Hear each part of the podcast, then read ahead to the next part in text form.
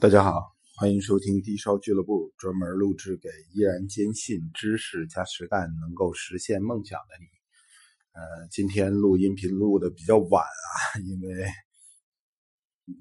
别找理由了，因为懒，因为今儿天不错，然后这个 嗯太阳挺好，呃我就多晒了会儿太阳，抽会儿懒筋，也算过个周末吧。这个但是。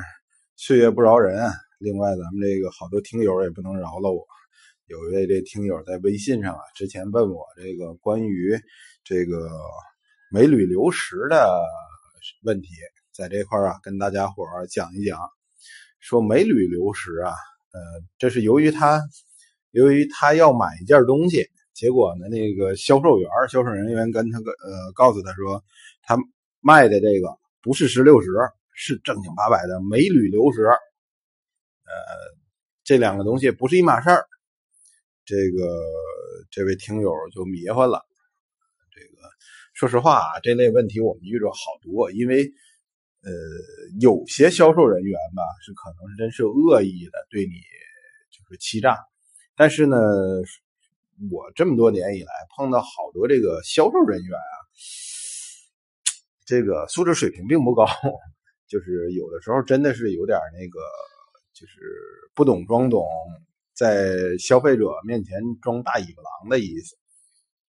这个石榴石啊，好多老种。这石榴石，你像随便举出来的哈，你比如说绿色的翠流石，它们大多数属于呃洛凡钙铝流石，是水钙铝流石，呃，剩下的我们常知道的、常听说的这个铁钙铝流石。呃，包括这个锰铝流石、镁铝呃镁铝流石等等等等，这些东西多了去了。石榴石啊是个族类，就是它的这个，在它的这个一类这个宝石里面吧，经常它的那个就是离子啊，金属离子会被替代。那么呃，其实石榴石。粗算都得有个七八种，小十种总得有。啊，我因为我我回头我有块看一眼书啊，这也好多年没怎么翻自己的这个教科书了。这石榴石品种非常非常的多，那么我们最常见的实际上就是这种紫色系的石榴石。紫色系的石榴石，呃，就有好几种，其中有这个铁镁铝流石。还有镁镁铝流石，还有铁铝流石。我们统一的只看外表的话，因为它都是那种紫色的，所以我们一般情况下管它都叫紫牙乌。在现实生活中啊，碰到这种紫色系的石榴石，都被称之为紫牙乌。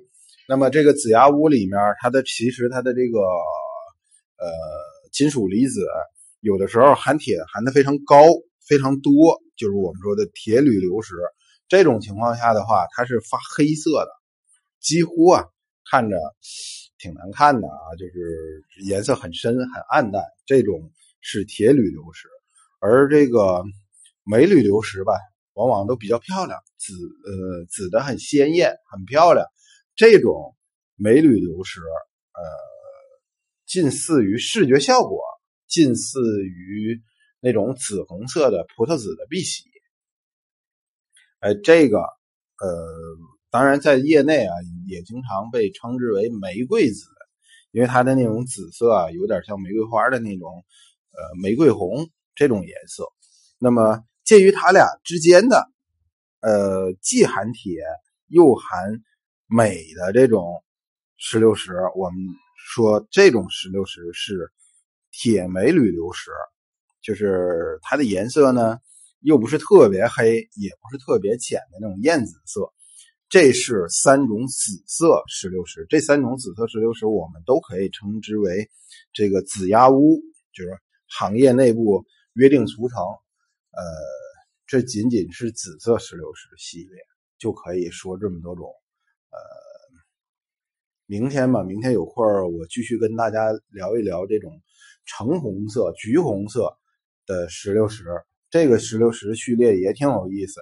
最杰出的代表啊是芬达石，芬达石什么颜色？芬达石是就葡萄汁儿那个呃不是不是橘子汁儿那个颜色，呃美其名曰就是芬达饮料，大家伙都知道吧？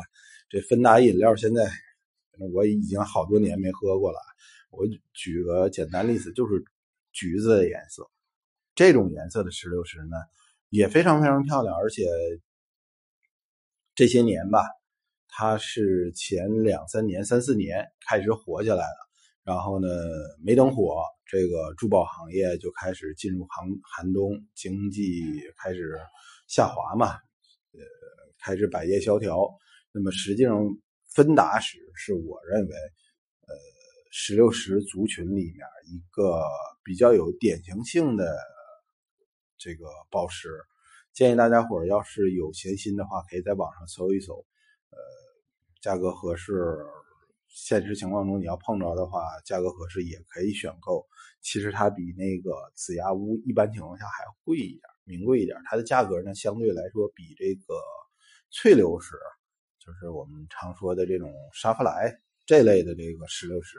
相对来说要便宜一点，东西很漂亮。我早年看见过有人用这个芬达石做的橘子瓣儿，真是招人喜欢。好了，嗯，待会儿有空跟大家伙聊聊广州市场的最后一篇吧，做个完结。再见。